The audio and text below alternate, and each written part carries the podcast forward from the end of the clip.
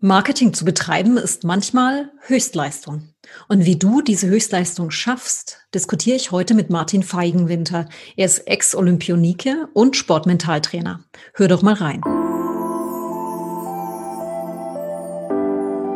Hallo, ich bin Susanne Rohr und mit diesem Podcast beginnst du dir dein Leben als Unternehmer mit sinnvollem Marketing zu erleichtern.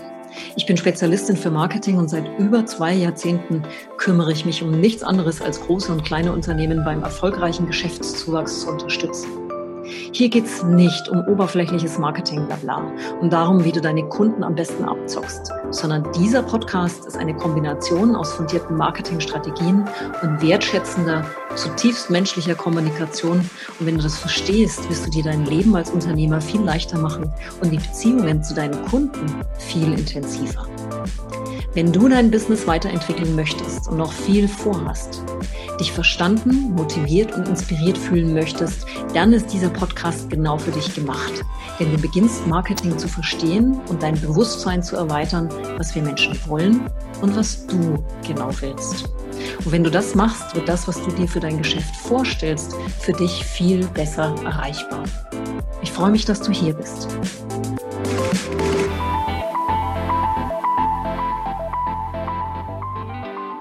Wie schafft man Höchstleistung? Jeder Selbstständige kommt irgendwann an seine persönlichen Grenzen. Wie schafft man es trotzdem, Höchstleistung zu liefern, seine eigenen Grenzen zu überwinden und über sich hinauszuwachsen? Und das diskutiere ich heute mit Martin Feigenwinter. Er ist Sportmentaltrainer, Coach und Olympionike im Eisschnelllauf. Er coacht Nachwuchsathleten für Olympia, Triathleten für den Ironman auf Hawaii und Businessathleten wie dich und mich, um an die Spitze zu kommen. Herzlich willkommen, lieber Martin Feigenwinter. Herzlichen Dank, äh, für die Einladung. Ich freue mich sehr, heute mit dir dieses, äh, dieses spannende Interview zu führen. Cool. Und wie man es schon so hört, du warst Profi-Eisschnellläufer in der Schweiz und hast 1994 und 98 bei den Olympischen Spielen teilgenommen. Und du sagst in deinen Unterlagen oder auch auf deiner Webseite, es hängt von dir ab, ob du deinen Kopf als Bremsklotz oder als Gaspedal nutzen willst. Und wenn ich jetzt an 1994 denke, bei deiner ersten Teilnahme bei Olympia, da war ich so um die 25 Jahre alt. Und rückblickend würde ich eher sagen, war mein Kopf mehr Bremsklotz als am Gaspedal. Und erst ab 30 traf ich dann langsam wirklich das Gaspedal. Wie war das bei dir? Warst du von Anfang an mental stark? Nein, leider Gottes war ich nicht von Anfang an mental stark. Also ich musste auch zuerst lernen, mit äh, Drucksituationen umzugehen, weil mentale Stärke ist nicht etwas, das angeboren ist. Viele denken, dass es angeboren ist, aber das ist leider ein Trugschluss und das Schöne an der ganzen Geschichte, wir können lernen, mental stark zu werden. Okay, es gibt Hoffnung. Definitiv. okay.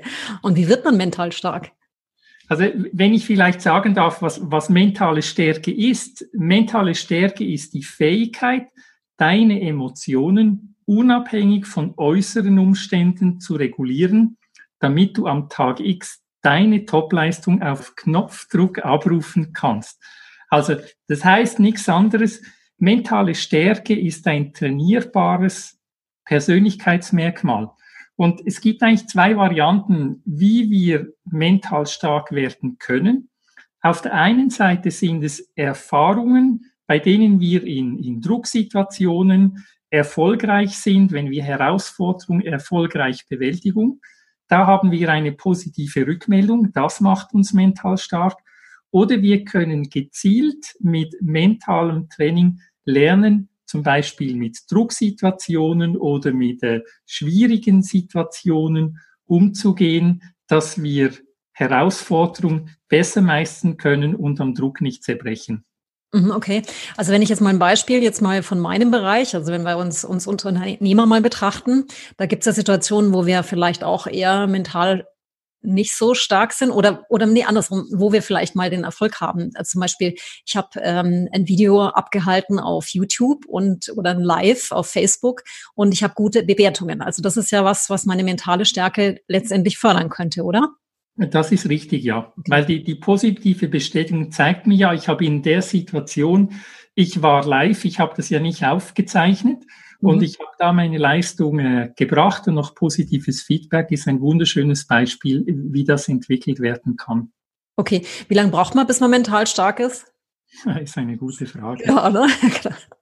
ist eigentlich wie, wie mit allem, wenn wir uns das Gehirn anschauen, wenn wir eine neue neuronale Vernetzung machen müssen, also etwas Neues lernen, ist es mit der mentalen Stärke genau gleich wie wenn du eine Sprache lernst oder wenn du tanzen lernst. Ähm, Im Endeffekt, es braucht äh, viel, viel Übung, bis es zu einem Automatismus wird, weil wenn wir nur einmal etwas tun und dann nicht mehr wiederholen, dann ist die Wahrscheinlichkeit, dass wir mental stark werden, relativ gering. Dann ist es dann einfach Glück, wenn es einmal funktioniert. Wie ist es denn dann beim Profisportler? Also ich glaube ja immer, dass so ein Profisportler bringt ja schon eine ganze Menge mit, um überhaupt zum Profi zu werden. Also da hat er bestimmte Qualitäten, die er mitbringt. Ähm, und dann trainierst du ja Menschen, wenn es wirklich um die Wurst geht. Also wenn es um Olympia geht zum Beispiel, wenn es um die letzten Prozent geht. Wie lange braucht denn so ein Mensch, von dem ich unter, unterstelle, dass das schon, ein sehr ehrgeiziger oder zielstrebiger Mensch ist, wie lange braucht denn so jemanden, bis, bis er mental stark ist? Gibt es einen also, Unterschied zum Unternehmer? Na, grundsätzlich nicht, weil die, die Abläufe im Gehirn sind ja identisch. Mhm. Und insofern spielt es keine Rolle, ob jemand Sportler ist oder nicht. Im Endeffekt ist es das, äh, das Training, die Übung, welche die Differenz macht. Und du hast gesagt, ja, Sportler, die bringen schon Voraussetzungen mit, die bringen teilweise Voraussetzungen mit. Was Sportler vor allem auszeichnet, sie haben eine, ein Ziel, für das sie brennen. Mhm. Das heißt, die wissen genau, ein junger Sportler, das hatte ich auch, die haben das Ziel, ich möchte einmal an Olympischen Spielen teilnehmen. Ja. Wenn das nicht so konkret ist, ich möchte jetzt in, in vier Jahren oder in, in acht Jahren, es ist ein Ziel, das eine un, unglaubliche Motivation bei äh, Athleten auslöst. Und dafür stellen sie alles zurück. Und wenn wir das ein bisschen vereinfachen, geht es im Endeffekt um, äh, um drei Faktoren bei Sportlern. Das ist im Endeffekt oder auf der einen Seite das, das Können. Das mhm. heißt, was haben Sie für äh, für körperliche Fähigkeiten? Was haben Sie für technische Fähigkeiten? Das heißt, wie können Sie diese Fähigkeiten entwickeln? Dann ein weiterer Faktor ist, äh, ist auch das, das Wollen. Das heißt, wie hoch ist die Motivation, ein Ziel zu erreichen? Und natürlich braucht ein Sportler ein eine hohe Leistungsmotivation, dass es seine Ziele erreichen kann oder auch eine Machtmotivation, um sich gegen andere durchzusetzen. Und dann sind da noch die, die Möglichkeiten. Das heißt, was steht mir für äh, Infrastruktur zur Verfügung? Wie ist meine persönliches, mein finanzielles Umfeld? Mhm. Was sind für, äh, was sind für finanzielle Möglichkeiten da? Und dann können wir eigentlich eine einfache Formel machen. Wollen mal Können, mal Möglichkeiten gibt die Leistung. Mhm, okay. Weil ja jeder Sportler und auch äh, Unternehmen sind ja individuell. Das heißt, wenn jetzt jemand äh, super Möglichkeiten hat und super Fähigkeiten, aber null Motivation, wird er auf keinen grünen Zweig kommen. Hingegen kann jemand, der vielleicht in seinen Fähigkeiten ein bisschen äh, limitiert ist, gute Möglichkeiten hat und eine sehr hohe Motivation, also wirklich etwas erreichen will, jemanden überflügeln, der vermeintlich bessere Voraussetzungen hat. Mhm. Im Endeffekt geht es für jeden Sportler darum, die Möglichkeiten, die er hat, zu nutzen und das Maximum aus dem herauszuholen, was er hat. Ja, sehr cool. Wie ist das mit der Motivation? Wenn ich jetzt zum Beispiel, wir sind jetzt während Corona, mein Sohn hat Homeschooling, der ist wenig motiviert. Also wenn ich normalerweise Unternehmer berate, sind die meist hoch motiviert. Also es ist jetzt gerade irgendwo eine Schwachstelle, ähm, dann ist dann die Motivation so ein bisschen drunten.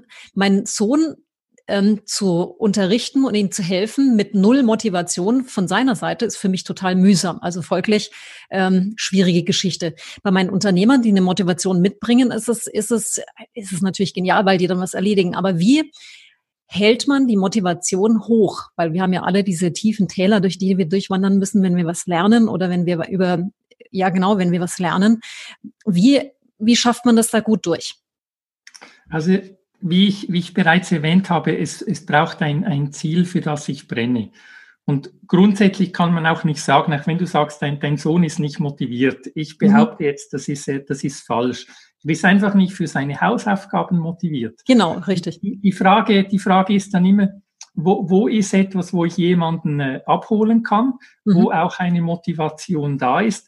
Und es kann zum Beispiel auch beim Beispiel von deinem Sohn sein, dass, äh, dass er diese Aufgaben gut, da, da muss er durch, da muss er sich dadurch peitschen. Es mhm. kann dann aber zum Beispiel die Motivation sein, wenn ich das gemacht habe, dann kann ich zum Beispiel mit dem Hund spielen oder, äh, oder gamen. Naja, das heißt, dass ja, irgendwo ja. auch, wenn die Motivation für eine bestimmte Aufgabe nicht da ist, dass man auch mal einen Anreiz setzen kann, wenn ich das erreicht habe, dann darf ich mich mit etwas belohnen. Ja, ne, mit dem winke und locke ich auch. Aber wie ist es beim Unternehmer? Wenn, was ist denn ein gutes Ziel, was motiviert? Ich habe eine Kollegin, die hat mir schon vor Jahren gesagt, ihr Ziel ist die eine Million Umsatz. Ich so, uh, das ist so ein Ziel, das motiviert mich nicht. Mich motiviert was ganz anderes. Also muss es ja unterschiedliche Motivationen geben bei den Menschen, oder? Das ist absolut richtig. Wenn wir die Grundmotivationen anschauen, wir haben ja die, die Leistungsmotivation, die Machtmotivation, dann die, die Anschluss- oder Beziehungsmotivation und die, die Freiheitsmotivation. Und klar, dass ein leistungsmotivierter Athlet oder eine leistungsmotivierte Person, für die sind Herausforderungen wichtig. Das mhm. heißt, wenn die Herausforderung nicht, äh, nicht da ist, äh, Dinge, die ich weiß, die erreiche ich sowieso. Also wenn ich an einen Wettkampf gehe und weiß, äh, meine Konkurrenten, die sind äh, so, so schlecht, dass ich sowieso gewinne, ja, was ist die Motivation, mich wirklich anzustrengen? Birgt dann natürlich auch eine Gefahr. Oder wenn ich irgendwo hinkomme, und ich weiß, es sind alle viel besser, also egal was ich tue, ich habe eh keine Chance, auf einen grünen Zweig zu kommen. Mhm. Wenn, wenn so die, die Wahrscheinlichkeit für ein Gelingen oder Misslingen 50-50 ist, das ist das, was uns besonders, äh, besonders motiviert. Das heißt, Ziele sollten so gesetzt werden, dass äh, die Wahrscheinlichkeit besteht, dass ich scheitere oder auch, äh, dass ich erfolgreich bin und das etwa im Verhältnis 50-50. Äh, Weil es muss etwas sein, für das ich mich auch äh, ein bisschen, bisschen anstrengen muss. Okay. Mhm. Und äh, wenn ich das Beispiel auch vom Machtmotivierten in, in gleiche Form bringen darf, ein, ein Machtmotivierter, für den ist es nicht wichtig, dass er zum Beispiel schnell ist, die Zeit spielt da keine Rolle beim Athleten. Der möchte einfach der Beste sein. Also es geht nur darum, besser zu sein als die anderen. Die, die Leistung spielt da, steht da nicht unbedingt im Vordergrund. Die möchten sich durchsetzen und äh, Machtmotivierte können auch dadurch motiviert werden, wenn sie andere befähigen können, ihnen etwas, äh, ihnen etwas bei, beibringen. Mhm, okay. Der, äh, der Anschlussmotivierte holt sich seine Energie vor allem aus, äh, aus persönlichen Kontakten. Das heißt, wenn der alleine wursteln muss, mhm. dann hat er ein Problem. Wenn der aber in einem guten Team ist oder die eine gute Unterstützung hat, mit der er gemeinsam etwas erreichen kann, dann ist es etwas, das sehr motivierend ist, weil die Motivation aus den persönlichen Kontakten, aus den sozialen Kontakten herauskommt. Und der Freiheitsmotivierte, für den sind Grenzen ein Gräuel oder zu genaue Vorgaben. Der möchte vor allem so, so tun, dass es äh, so ist, wie er sich das vorstellt, in, ich sage jetzt, in gewissen Leitplanken. Mhm. Und der möchte sich auch, äh, auch selber entwickeln. Also das heißt, dass An Anreize, die ich mir selber setze oder die auch von außen gesetzt werden, äh, da ist es von Vorteil, wenn man auch die, die eigene Motivation oder die eigene Struktur etwas äh, berücksichtigt. Das heißt, wenn ich weiß, ich habe alleine Mühe und ich bin besser, wenn ich etwas mit jemandem zusammentun kann, dann ist es gut, wenn ich mich für ein Training oder dann auch bei der Arbeit mit jemandem zusammensetze, um da die Energie für die nächste Handlung zu holen. Das ist natürlich sauspannend. Weil wenn ich mir jetzt überlege, ich meine, da müsste ich ja theoretisch bei, ähm, bei dem Marketingplan, wenn ich mit, mit Unternehmern, die in die Marketing-Taktik arbeite, müsste ich ja erstmal analysieren, damit er mir wirklich dabei bleibt, weil das ist ja eines der höchsten Aufgaben, die die meisten haben, am Marketing dran zu bleiben. Es ist ziemlich einfach, eine Strategie zu entwickeln. Naja, in Anführungszeichen, also es ist, es ist leichter, eine Strategie zu entwickeln, als die dann auch kontinuierlich auszuführen. Also wäre es klug, wenn man vorher wüsste, was für eine Motivationsperson ich da vor mir stehen habe. Also müsste ich einen Persönlichkeitstest entwickeln. Welcher Marketingtyp bist du, oder? Das wäre doch sicher hilfreich. Also die, die Persönlichkeitstests, die gibt es ja schon. Naja, aber in Sachen Marketing?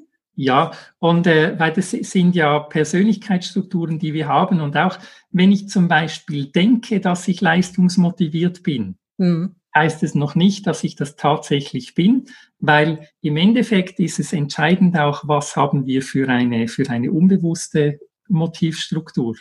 Und das sind Dinge, die sind sehr, sehr spannend, können wir aber nur mit, äh, mit projektiven Tests herausfinden. Und teilweise hört man es auch an der Kommunikationsweise von, äh, von Personen. Also wenn sich zum Beispiel ein Athlet immer darüber äußert, dass er vom Trainer zum Beispiel nicht respektiert wird, äh, dass ihm dieser einen Nachteil verschafft, dann besteht eine gewisse Wahrscheinlichkeit, dass soziale Kontakte wichtig sind und dass da ein Bedürfnis nicht befriedigt wird. Aha, spannend. Analysierst du so deine Sportler auch? Äh, ich beginne oft mit, äh, mit einem Persönlichkeitstest, der die äh, unbewussten Motive misst, weil dann kann man auf gewisse Dinge noch, noch gezielter eingehen. Mhm, okay. Ich habe schon einige Persönlichkeitstests auch selber mitgemacht und es gibt ja Mischformen. Gibt es 25 Prozent jeder Typ oder? Nein, also man kann es nicht sagen, weil auch die, die Motivation, die ist ja, die Stärke, die ist ja unterschiedlich ausgeprägt. Und bei der äh, Persönlichkeitsdiagnostik, die ich verwende, aus dem Hause Imparty von Julius Kuhl, da wird die nicht ein Stempel auf den Kopf mhm. gedrückt und sagt, so bist du. Klar, äh, unbewusste Motive, das sind Persönlichkeitsmerkmale, die sich nicht, äh, nicht verändern. Aber dann gibt es ja noch etwas, das nennt sich äh, Selbstmanagement. Das heißt, es wird zum Beispiel auch geschaut, äh, wie, wie hoch ist die äh, oder, oder wie ist die Fähigkeit, mit Misserfolgen umzugehen, mit, äh, mit Misserfolgen unter Druck, wie ist die, äh, die Selbstmotivation. Und das sind ja Dinge, die kann ich mit, äh, mit einem guten Selbstmanagement beeinflussen, dass ich dann möglichst äh, handlungsfähig bin, abhängig von der Situation, in der ich mich befinde.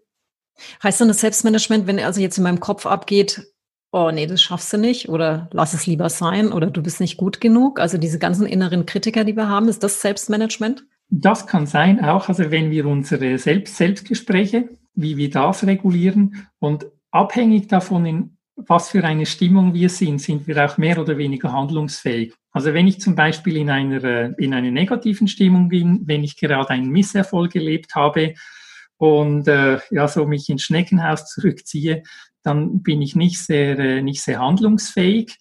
Äh, wenn ich hingegen in einer positiven und freudigen Stimmung bin, dann kann ich da aus dem, äh, aus dem Vollen schöpfen und meine Marketingpläne, meine Marketingpläne zum Beispiel umsetzen. Wie, also wenn man seine mentale Stärke übt, verkürzt man dann diese Phasen zwischen ich suhl mich unter den Teppichboden im Elend bis zu ich bin wieder in einer guten Verfassung?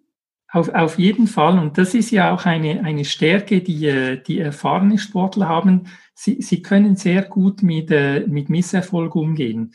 Und die Frage ist immer, wenn ein Misserfolg geschieht, wie, wie, was tue ich damit? Also ich habe als Sportler im, im Wettkampf zum Beispiel einen Torschuss versiebt oder äh, ich habe, ich habe den, einen schlechten, einen schlechten Start. Das ist ja grundsätzlich ein Misserfolg. Und in dem Moment macht es ja wenig Sinn, dass ich das als Sportler sage, okay, scheiße, jetzt habe ich das gemacht, wie könnte ich das nächste Mal besser machen? Das heißt, in dem Moment, wo ich im Wettkampf bin, muss ich einfach vorwärts gehen. Ja. Abhaken, vorwärts gehen. Und hinterher kann ich dann sehr wohl analysieren, was hat zu diesem Misserfolg geführt und auch notwendige Schritte einleiten, zum Beispiel sagen, okay, ich muss meinen Start noch, äh, noch besser trainieren. Dann habe ich wieder die Möglichkeit, im Training mich zu verbessern. Wenn es dann aber zählt, dann muss ich einfach vorwärts gehen und das tun, was ich jetzt in dem Moment kann. Sehr gut, das ist ja total übertragbar für jegliche, jegliche Live-Geschichten auf Instagram oder Facebook oder YouTube. Zum Beispiel, also funktioniert dort sehr gut. Und die meisten wissen ja auch, vor allem wenn wir etwas erzählen, die wissen ja nicht, was wir erzählen wollen. Und selbst wenn ich mich dann äh, verplappere oder irgendetwas tue, wo ich denke, oh scheiße, das habe ich jetzt voll versiebt, Meistens bekommen die anderen das nicht mit, aber so in unserer Denkweise denken wir dann, okay, jetzt habe ich meinen Anspruch nicht erfüllt und oft wird das dann als persönliches Versagen mhm. angeschaut. Und wenn dann die negativen Selbstgespräche beginnen, ja, ich habe es ja gewusst und äh, du bist sowieso eine Niete, äh, dann kommt es meistens nicht gut. Das ist interessant, weil ich erinnere mich, ich nehme an mein allererstes Webinar. Mein allererstes Webinar war 2014, als ich meinen Kurs gelauncht habe. Und es waren 500 Anmeldungen, Teilnehmer in dem Webinar. Und ich dachte, ich kriege einen Herzinfarkt, wenn so viele Menschen sich da einwählen. Und dann fing es an. Und die ersten zwei, drei Minuten waren die, wo ich A, kaum geatmet habe. Also ich habe nur gesprochen und nicht geatmet. Also ich war Atemnot. Und dann noch dieses Kopfrauschen. Oh Gott, wenn die jetzt wenn die jetzt irgendwelche Kritiken haben oder wenn die das blöd finden. Also es rauschte durch meinen Kopf und ich habe so einige Minuten gebraucht, bis ich mich so wieder im Griff hatte und die Füße auf dem Boden. Das ist ja genau das wahrscheinlich, was du beschrieben hast. Ja, das ist so. Und das sind ja Situationen, wenn wir in Situationen sind, die wir nicht kennen, mhm. äh, die, die neu sind, äh, mit denen wir uns noch nie auseinandersetzen mussten. Das ist ja normal, dass das äh, auch, auch Ängste, Ängste oder Unsicherheiten auslösen kann, weil wir wissen ja nicht, was auf uns zukommt. Mhm. Und in, in diesen Momenten kann ich immer nur das tun oder das abrufen, was ich jetzt in diesem Moment kann. Also dann spielt es keine Rolle, was ich gerne können möchte, mhm. Weil da geht es nur darum, das abzurufen, was ich jetzt in dem Moment kann und mich voll auf meine Automatismen, auf meine unbewussten Automatismen verlassen, weil unser Unbewusstes macht keine Fehler. Okay, spannend. Das ist spannend. Ich habe ja viele Unternehmer, die sehr professionell aufgestellt sind, also schon 25 Jahre am Markt sind, die eine professionelle Webseite haben, die haben Mitarbeiter und die landen jetzt zum Beispiel in diesem sehr freien Lernfeld Social Media, digital. Und das heißt, die, die springen irgendwann vor die Kamera und erleben ja diesen Moment, wo sie sagen, okay, ich, habe keine Ahnung, wie das ist, vor der Kamera zu stehen oder hier ins Mikro zu reden und ich lege einfach mal los. Und ähm, die meisten die ich anrege dazu, dass sie einfach mal kleine Videos drehen. Und wir machen das ja im Geheimen. Das ist ja so, dass, dass ich diese Videos bekomme. Die sind noch nicht mal live. Ähm, aber auch da ist eine Riesenhürde da. Und letztendlich ist es ja, man, man darf sich ja, wenn man weiß, man möchte was lernen, darf man ja hineinspringen und üben. Und man kann ja mal auch im, im Geheimen üben, um dann einfach Stücklein für Stücklein das weiterzulernen. Das ist richtig und das ist ein bisschen vergleichbar wie, wie bei einem Sportler oder wie bei einem Wettkampf. Mhm. Das heißt, ich, ich trainiere, ich gehe ins Training, ich trainiere meine, meine Fähigkeiten, um, wenn es dann zählt, sehr gut vorbereitet zu sein. Mhm. Und man sagt nicht umsonst, Wettkampf ist das beste, beste Training. Und es gibt Dinge, auf die kann ich mich nicht vorbereiten. Ein sehr schönes Beispiel sind, äh, sind Olympische Spiele.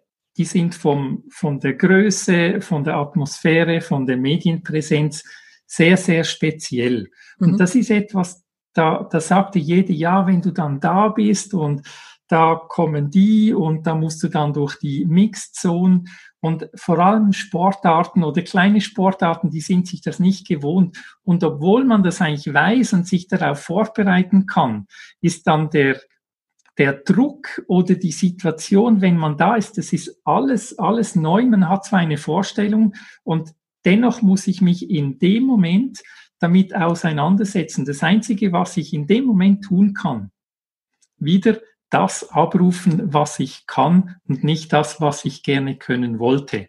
Und hinterher kann ich dann wieder gehen und sagen, okay, so und so war's, das und das lerne ich daraus, nächstes Mal mache ich das und das besser oder das hat super funktioniert. Deswegen bist du also 98 nochmal zu Olympia. Ja, genau. Sehr gut. Also ich finde es ziemlich spannend, dass so viel übertragbar ist. Mentale Stärke und Motivation. Ja, und wie behält man jetzt dann den Fokus und bleibt dran, auch wenn das Ganze zäh und mühsam wird, das Tal der Tränen zu durchwandern? Ich glaube, dass das Entscheidende ist auch auf die Gefahr hin, dass ich mich äh, wiederhole, ist das motivierende Ziel. Mhm. Wenn ich ein Ziel habe, für das ich brenne, äh, für das es sich lohnt zu, zu gehen, dann mache ich etwas ganz, äh, ganz Spannendes. Ähm, es ist immer so, wir sind ja mit, mit vielen verschiedenen Dingen ja auch immer äh, konfrontiert. Das heißt, wenn ich zum Beispiel das Ziel habe, egal ob ich dann einen Marketingplan mache mhm. oder einen äh, Social Media Plan, ein Video, Video aufzeichnen möchte, laufen wir immer ein bisschen Gefahr, ich könnte noch dieses und jenes und weiß ich nicht was. Oh, ja. Und wenn ich, wenn ich zum Beispiel zum, äh, zum Training gehe, dann weiß ich, heute mache ich Ausdauer. Äh, ich habe ein Techniktraining, ich habe eine, ich habe ein, ein Sprint, Sprinttraining, ein, ein Fahrtspiel. Und der Punkt ist immer der, als Sportler fokussierst du dich immer auf das, was du jetzt in dem Moment zu tun hast. Mhm. Und da ist 100 Prozent deiner, äh, deiner Aufmerksamkeit. Also wenn ich einen, äh, wenn ich zum Beispiel einen äh, Marketingplan schreibe oder wenn du einen Marketingplan schreibst und gedanklich denkst, ja, aber ich muss ja noch das Video und ich muss noch dieses, dann verlierst du sehr schnell deinen Fokus. Ah. Und deshalb ist eigentlich die einfachste, die einfachste Variante, und das würde womöglich auch jeder äh, Selbstmanagement-Trainer bestätigen, wenn du etwas tust, fokussiere dich auf das, was zu tun ist. Ich sage zu meinen Kunden immer, wenn sie ganz viele Dinge am Tisch liegen haben, ist immer die Analyse, die, die Analyse zu gucken, was bringt letztendlich Umsatz und was ist Spielerei. Weil schon allein, wenn wir uns verzetteln, in einen neuen Newsletter-Anbieter oder die neue Landingpage aufzubauen, da ver verlieren wir ganz viel Zeit, währenddessen aber vielleicht ein Interessent doch nochmal sich gefreut hätte, wenn er einen Anruf bekommen hätte auf das letzte Gespräch, was war. Und, und dennoch muss ich mich bei gewissen Dingen auch zuerst einmal hereinknien. Auch das ist vergleichbar beim Sport. Wenn, wenn ich zum Beispiel mit einer neuen Trainingsform beginne oder wenn ich meine Technik verbessern möchte, muss ich sehr viel investieren, ohne dass ich im Moment ein Ergebnis sehe. Es kann sogar sein, dass ich im Wettkampf schlechtere Leistungen bringe, mhm weil, weil ich die neue Bewegung noch nicht automatisiert habe. Und auf der einen Seite ist im Sport haben wir den Vorteil, wir bekommen sehr schnell Feedback für etwas, das wir tun. Das heißt, wenn ich im Wettkampf etwas tue, zum Beispiel mit einer äh, äh anderen äh, Taktik in den Wettkampf gehe, bekomme ich sehr schnell ein Feedback. Mhm. Als Unternehmer, wenn ich zum Beispiel meine Social Media Strategie anpasse oder etwas lerne, wie ich zum Beispiel Videos gut machen kann oder, oder Podcasten, da brauche ich auch einen Lern, also gibt es einen Lernprozess, aber oftmals kommt die, das Feedback erst viel später. Und manchmal brauchen wir auch Geduld um, äh, ich sage jetzt, und müssen aushalten können, dass wir nicht unmittelbar ein Ergebnis haben, sonst sich uns zuerst einmal reinknien, tun und dann nach Zeitpunkt X schauen wir, hat es etwas gebracht oder nicht und dann allenfalls Korrekturen vornehmen. Ja, schön. Ja, es läuft ja vieles im Hintergrund eher ab, bis man wirklich dann sichtbar wird und auch was kommuniziert. So ist es ja auch im Marketing, dass die, das Fundament ja eigentlich eher im, im versteckten festigst und aufbaust und erst dann, wenn Webseite und Co. dran ist, erst dann wirst du sichtbar und bekommst entweder die erwartete Zustimmung oder noch nichts, weil dich noch keiner kennt.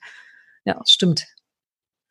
Und alles, was einfach ausschaut, ist immer mit sehr, sehr viel Arbeit und Aufwand verbunden. Ja, saublöd. saublöd. saublöd. Wie gehen der Profisportler damit um, mit seiner, wenn ihn mal die Motivation verlässt? Also was ist, warum haut der es nicht ins Eck? Warum schafft er die Kurve? Da holst du dich wahrscheinlich wieder. Ja, genau. Super. Ja, also ich, ich bin wieder beim, äh, beim motivierenden Ziel und in, in dem Moment geht es auch darum, ich, ich fokussiere mich dann auf eine Aufgabe. Also ich habe einen Plan, was ich, mhm. äh, was ich mache. Und ich glaube, was auch ganz wichtig ist und was einen guten Sportler auszeichnet, er geht nicht stur nach seinem Trainingsplan. Das heißt, ein, ein Top-Sportler braucht genügend Flexibilität, um sein Training auch anpassen zu können. Also wenn ich zum Beispiel jetzt ein sehr hartes äh, Intervalltraining hatte und dann noch ein Ausdauertraining und am nächsten Tag steht ein Sprinttraining an, für das ich wirklich fit sein muss. Mhm. Und ich stelle jetzt fest, ich habe mich nicht genügend regeneriert dann macht es wenig Sinn, eine, ein Sprinttraining zu absolvieren, weil ich die Qualität für das Training gar nicht bringen kann. Mhm, okay. ich denke, das ist auch für, äh, für Unternehmen wichtig, um zu schauen, okay, manchmal habe ich nicht die, die kognitive Kapazität, um etwas zu erledigen. Ja. Und dann kann es auch helfen, wenn ich einen Schritt zurückgehe oder zum Beispiel eine Routineaufgabe erledige, etwas, das mir äh, einfach fällt, so dass ich am Ende auch wieder äh, ein, ein Ergebnis habe. Mhm. Was, was ein wichtiger Punkt ist, was ich auch immer wieder feststelle, ähm, sprechen immer alle von Leistung. Du musst viel leisten, du musst dies und jenes tun. Und meine Standardaussage ist, wenn Unternehmer und Businessleute oder wenn Athleten sich so verhalten würden wie Businessleute, es wäre kein Athlet leistungsfähig. Weil einer der wichtigsten Faktoren geht immer vergessen. Regeneration und Entspannung. Mhm. Also ohne Entspannung gibt es keine, keine Leistung. Und wenn ich den Kopf so voll habe und es kommt einfach nicht mehr raus, braucht es vielleicht auch mal Regeneration und, äh, und Entspannung, damit ich den Kopf wieder frei bekomme, dass ich wirken kann. Sehr schön gesagt. Wir wissen ja auch, wenn es nach vier Tagen Urlaub oder fünf Tagen so langsam wieder der Kopf frei ist. Wie sieht denn so ein Plan aus von einem Sportler? Wie viel Wochen, Monate im Voraus kann der, wie, wie stellt er seinen Plan auf? Ist es so, dass er einen Jahresplan hat und den abarbeitet? Oder ist es eher so, dass man sagt, man macht es auf drei Monate? Bei mir in meinem Bereich bin ich mittlerweile eher auf drei Monaten bis, bis einen Monat, weil die Flexibilität da ist. Also das, was du auch beschrieben hast bei den, bei den Sportlern, dass die tagesaktuell auch ein bisschen überlegen können, ob sie jetzt fähig sind, die Höchstleistung zu bringen, zu bringen oder ein Training zu absolvieren. Und genauso meine, ob die kreativ genug sind, jetzt einen Blogartikel zu schreiben oder vielleicht doch besser übermorgen. Mhm. Also die, die Frage ist immer ein bisschen, in, wo, wo, steht, äh, wo steht ein Athlet? Wie weit mhm. ist er schon entwickelt? Wenn, wenn ein Athlet zum Beispiel das äh, Ziel hat, an Olympischen Spielen oder an großen Wettkämpfen äh, teilzunehmen, ist, am Anfang geht es immer darum, Fähigkeiten zu entwickeln. Also ich muss meine physische Stärke entwickeln, ich muss meine technische Fähigkeiten entwickeln und ich hatte dann immer einen vier, Vierjahresplan, also auf Olympische Spiele. Mhm. Und in der Saison weißt du ja dann selber, also wenn du in einer Saison bist, da sind meine wichtigen Wettkämpfe. Und das heißt, die Planung geht dann immer auf die wichtigen Wettkämpfe und äh, das Training wird immer, äh, wird immer periodisiert. Also das heißt, du hast von der, äh, von der Intensität und Umfang äh, steigerst du, dann kommt wieder eine, eine Periode, wo du es wieder ruhiger angehst zum, zum Regenerieren und dann nimmt es wieder zu und das heißt, damit hast du eigentlich eine Treppe, mit der du langsam hochgehen kannst. Also wichtig, Aufbauen, regenerieren, aufbauen, regenerieren und damit kommst du mit deinem Leistungsniveau immer, immer etwas höher. Das ist schlau. Man könnte das sehr gut einsetzen für diese ganzen Lernkurven, die du hast, wenn du digital arbeiten magst. Zum Beispiel, ja. Mhm. Wichtig ist immer, also das heißt, wo mache ich den Fokus? Also ich als junger Athlet zum Beispiel, der, der technisch nicht so stark war, weil ich nicht immer einen Trainer zur Verfügung hatte, am Anfang ging es bei mir sehr, sehr stark darum, dann in den Trainings, in denen ich begleitet war, stand immer die Technik im Vordergrund. Mhm. Einfach Schwerpunkt. Und dann gibt es Phasen, kann sagen, okay, äh, in der Saisonplanung äh, Technik, Kraft, Ausdauer und so wird eigentlich äh, fokussiert und abhängig auch, also individuell vom, vom Athleten, wo Verbesserungsbedarf da ist, dass du einen entsprechenden langfristigen Plan machst damit er langfristig erfolgreich kann und das dann entsprechend halt auf die, äh, auf die, die Monats, äh, Monats- und drei Monats- und Jahrespläne, dass du das entsprechend berücksichtigst.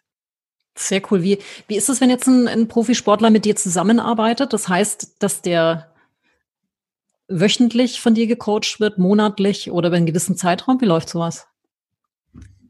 das ist auch sehr, sehr unterschiedlich mhm. und individuell abhängig davon, wo ein Athlet steht. Also wir treffen uns, legen, legen fest, wo, wo geht die Reise hin. Dann gibt es Athleten, die, die brauchen äh, wenig Betreuung, die sind sehr, äh, sehr autark, also die brauchen Input. Und dann tausche ich mit ihnen äh, tausche ich mich mit ihnen telefonisch oder, äh, oder dann auch per E-Mail oder Zoom aus.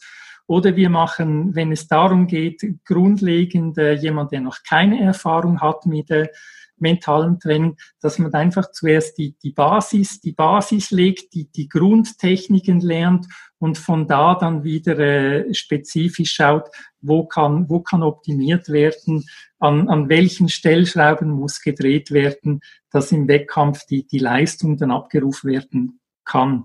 Weil bei den Sportlern geht es ja darum, dass wenn sie im Wettkampf sind oder vor einem wichtigen Wettkampf, dass sie ihre Leistung dann abrufen können. Und dafür müssen sie in der Lage sein, ihre Emotionen zu regulieren und in ihren optimalen Leistungszustand zu kommen. Mhm, okay. Es gibt viele Athleten, die sind im Training top und im Wettkampf flop, weil sie einfach unter Druck zusammenbrechen oder dann eben das Gefühl haben, ja, ich müsste doch noch dieses. Viele, viele denken zu viel und manchmal auch in die falsche Richtung. Okay. Und da geht es darum, da sind Athleten sehr, äh, sehr unterschiedlich. Der eine braucht hier mehr Unterstützung, der eine braucht äh, da mehr Unterstützung. Und die, die Grundtechniken sind immer, immer etwa die gleichen, aber wie sie dann angewendet werden, das ist sehr, sehr individuell. Sag mal ein konkretes Beispiel, wenn jetzt zum Beispiel ein Sportler wirklich in den Wettkampf vor sich hat und aufgrund des Druckes einfach nicht so performt, wie er eigentlich normalerweise performt. Das ist ja vergleichbar wie jetzt mit dem ersten Mal auf der Bühne zu stehen und seinen Vortrag zu halten. Was wäre jetzt so eine, eine Technik, die der angewandt haben müsste, um darüber hinweg zu laufen? Also nehmen wir einen Athleten, der, ähm, der vor allem negative Selbstgespräche führt. Ja. Die sind ja dann am, äh, am Wettkampf, dann schauen Sie die Startliste an, dann ordnen Sie sich schon einmal ein, sagen, ja, der ist besser, der ist besser, der ist besser, der ist besser, der hat eine persönliche Best Bestzeit, die besser ist als meine. Das heißt, in dem, Mo Entschuldigung, in dem Moment haben Sie sich eigentlich schon, schon eingeordnet mhm. und haben gar nicht mehr die, die Möglichkeit, eigentlich eine gute, gute Leistung abzurufen, weil Sie haben sich selber schon die, die Grenzen gesetzt. Das heißt ja nicht, wenn jemand eine äh, persönliche Bestzeit hat, die besser ist als meine, dass er die heute abrufen kann. Vielleicht ist er die vor zwei Jahren gelaufen. Mhm. Also auf der einen Seite solche, solche Dinge weglassen, nicht von vornherein äh, Wettkämpfe setzen. Und bei den äh, Selbstgesprächen, die kann man zum Beispiel sehr gut umformulieren. Wenn jemand sagt, ja, ich pack sowieso nicht und äh, alle sind äh, besser und wenn ich einen Fehler mache, dann habe ich sowieso verkackt. Das heißt, hier kann man sehr gut mit, äh, mit positiven Selbstgesprächen, zum Beispiel neues Rennen, neue Chance oder ich nutze meine Möglichkeiten oder dann auch gezielt auf die äh, Situation, äh, ich laufe, ich laufe jeden Schritt, ich laufe mit, äh, mit Druck, sehr gut unterstützen, dass diese negativen Gedankenspiralen gar nicht entstehen oder ich habe auch die Möglichkeit, zum Beispiel im Training künstlich eine Drucksituation zu erzeugen, um den Athlet an eine Drucksituation heranzuführen, dass er lernt, damit, äh, damit umzugehen. Okay. Also da, Beispiel? Äh, dass, äh, dass zum Beispiel nehmen wir einen, äh, einen Sprinter, die mhm die machen vielleicht ein paar Starttrainings oder laufen zwei, dreimal 100 Meter, was auch immer das, äh, das Training ist. Und dann sagst du, äh, ohne, also kündigst du das an, sagst, okay, du musst im Training, werde ich einmal auf dich zukommen und dann musst du deine Leistung abrufen. Okay, Adrenalinschübe dosiert. Weil das, das Spezielle an, an, einer, äh, an einer Wettkampfsituation ist, vor allem bei großen Wettkämpfen, äh, oder bei Qualifikationswettkämpfen, ich habe nur eine Chance. Mhm. Es gibt keine, gibt keine Wiederholung. Vorteil für Unternehmen, wenn ich es einmal versemmle, habe ich meistens noch die Möglichkeit, es, äh, es auszubessern. Ja. Dann ist es so, ich habe ja auch immer eine bewusste oder eine unbewusste Erwartung und das Ergebnis hat immer Konsequenzen. Mhm. Und das ist das Spezielle an der, an der Situation im Wettkampf. Und als, als Sportler muss ich mit, mit, diesem, mit diesem Druck umgehen können. Und so die Grundtechniken im, äh, im Sportmentaltraining sind ja Atmen oder Entspannen, dann die, die Selbstgespräche und das Visualisieren. Und abhängig davon, wie ich das einsetze. Also ich kann auch einen, einen Start oder einen erfolgreichen Start kann ich auch visualisieren.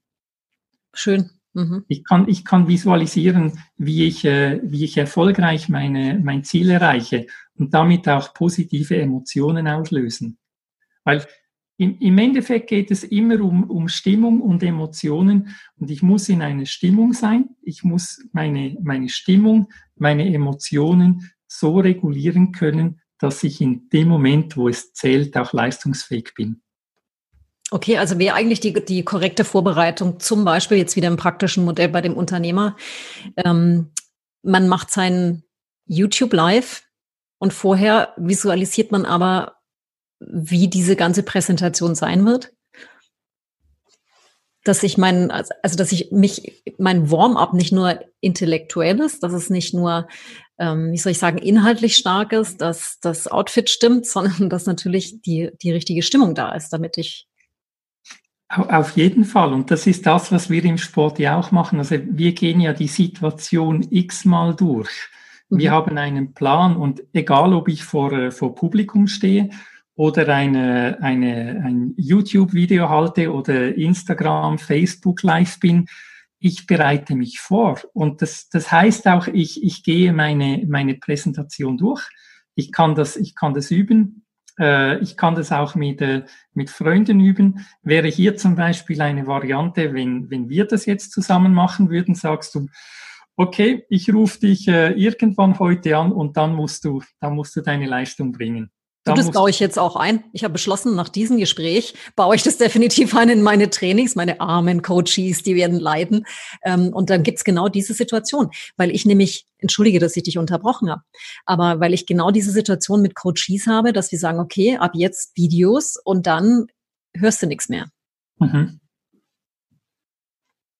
Also üben, live üben und dann, äh, dann passt. Es gibt ja viele, viele Möglichkeiten, wie man das machen kann. Mhm. Ja, tolle Idee. Das, das Wichtige ist ja, es, es muss eine Situation sein, die nicht wiederholbar ist.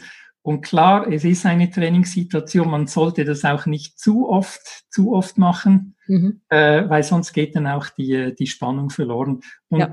Spannung oder Anspannung zu haben ist ja gut. Also es ist ja nicht so, dass wenn ich jetzt völlig entspannt, easy, äh, ja, Null Spannung habe, dann habe ich auch eine schlechte Wahrscheinlichkeit, dass es gut gelingt. Es braucht eine erhöhte Spannung und welche, welche Spannung jemand braucht, ist ja sehr unterschiedlich. Es gibt Athleten und auch Unternehmen, die brauchen sehr viel Spannung und sehr viel Druck, dann fühlen sie sich besonders wohl.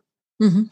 Dann gibt es andere, da ist, wenn es ein bisschen zu viel Druck ist, äh, dann wird es eher schwierig. Und da geht es auch darum herauszufinden, was brauche ich, welches, äh, welche Anspannung tut mir gut, dass ich meine Leistung bringen kann. Mhm, das ist schön gesagt. Bei meinen Kunden gibt es oft Perfektionisten. Gibt es die im Profisport auch? Äh, ich, ich war es meiner. Ja, sehr schön, sehr schön. Willkommen. Wie bist du damit umgegangen? Oder wie gehst du damit um? Äh, ich, ich muss es auch lernen und ich habe das, äh, ich war als Sportler besser, äh, nicht perfekt zu sein als, äh, als jetzt. Mhm. Ich habe im Moment auch immer das Gefühl, ja, es muss so eine gewisse Vorstellung, wie etwas sein muss. Im Sport ist es absolut, äh, absolut tödlich, weil viele, viele Athleten, und ich habe auch dazu gehört, wir warten ja immer auf den perfekten Wettkampf. Dass die Bedingungen stimmen, äh, dass Voraussetzung XY erfüllt ist, aber den perfekten Wettkampf gibt es nicht. Mhm. Als Sportler muss ich in der Lage sein, mit den Bedingungen, wie ich sie vorfinde, umgehen zu können und das maximal daraus äh, oder, oder das maximal herauszuholen. Und als Unternehmer ist es nicht anders. Und wie gesagt, wichtig ist unterscheiden Training und, äh, und Wettkampf oder äh, Vorbereitung und Präsentation. Wenn ich im Training oder in der Vorbereitung bin, da kann ich äh, optimieren und äh, hier noch anpassen und äh, da noch die, die Farbe ändern. Oder ich habe auch die Möglichkeit, wenn etwas nicht funktioniert, ich kann es x-mal wiederholen. Und im Wettkampf oder bei einer Präsentation, egal ob live, Facebook Live oder was auch immer, geht es nur darum, ich mache das, was ich jetzt kann. Und analysiert wird hinterher. Ich dürfte jetzt nichts mehr drauf sagen, weil das ist jetzt so eigentlich so ein ziemlich gutes Schlusswort. Aber eigentlich habe ich noch eine Frage. Eine nehme ich noch mit. Gibt es irgendeinen Tipp, den du einem Unternehmer oder einer Unternehmerin geben kannst, die Höchstleistung bringen möchte? Irgendetwas, was du noch nicht erzählt hast oder irgendetwas, was du aus deiner Erfahrung weißt oder irgendetwas, was du noch zum Schluss mitgeben magst? Es ist immer schwierig, mit, äh, mit, mit Tipps äh, oder pauschale Tipps zu geben, weil Personen ja so unterschiedlich sind. Ich, ich glaube, ich, ich habe, habe etwas. Äh, sei dir bewusst, dass ein Business zu führen oder auch eine sportliche Leistung zu bringen, das kannst du dir vorstellen ähm, wie bei einem Ironman, wie bei einem Ironman-Wettkampf. Es ist kein Sprint, es ist ein Wettkampf, der über lange Zeit geht mit, mit verschiedenen Disziplinen. Und was so sicher ist wie das Amen in der Kirche, du wirst während, äh, während dieser Zeit oder auch während einem Ironman, du wirst Krisen haben. Das können kurze Krisen sein, das können auch äh, größere Krisen sein. Und ein Athlet, der erlebt viele, viele Krisen, er vergisst dabei aber nie sein Ziel. Und in dem Moment, wo du dein Ziel vor Augen hast und dich auf das fokussierst, was jetzt in dem Moment zu tun ist, kommst du vorwärts. Also das heißt, wenn du eine Krise beim Radfahren hast, hilft es dir nicht, wenn du denkst, ah, scheiße, wäre ich schon im Laufen oder beim Ziel. Das Einzige, was du in dem Moment tun musst, ist treten, treten, treten, treten. Irgendwann wird die Krise vorbei sein. Vielleicht ist sie nach äh, zehn Minuten vorbei. Es kann aber auch sein, dass es eine halbe, halbe Stunde dauert. Das heißt, auch wenn es mal nicht so rund läuft während deinem Wettkampf, den Kopf nicht in den Sand stecken, weiterhin auf dein Ziel fokussiert sein und das tun, was du jetzt in dem Moment am besten kannst. Oder einfach gesagt, nutze deine Möglichkeiten. Vielen Dank, Martin. Danke, dass du dir die Zeit genommen hast, mit mir darüber zu sprechen. Ich fand es super spannend und ich glaube, ich muss nochmal so einen Podcast mit dir machen. Sehr gerne. Es hat mir viel Spaß gemacht und äh, ja, in dem Fall bis zum nächsten Mal. Bis zum nächsten Mal. Ciao, ciao. Herzlichen Dank, dass du dir diesen Podcast komplett angehört hast. Wenn du ein Mensch bist, der anderen gerne weiterhilft, dann teile das doch bitte mit deinen Freunden. Denn wenn du etwas für dich mitnimmst, dann werden sie das sicher auch. Bitte teile es auch über deine Social-Media-Kanäle und wenn du Fragen hast, ich bin hier, um weiterzuhelfen. Du kannst mir Fragen mailen an info.susannerohr.de und ich nehme deine Frage vielleicht für eine zukünftige Podcast-Folge. Und wenn du inspirierende Inhalte wie diese täglich haben willst, dann verbinde dich mit mir auf Instagram. Mein Instagram-Name lautet Susanne Rohr. Und zuletzt habe ich noch eine persönliche Bitte. Ich glaube, wir sind alle hier, um anderen weiterzuhelfen und um gemeinsam weiterzuwachsen.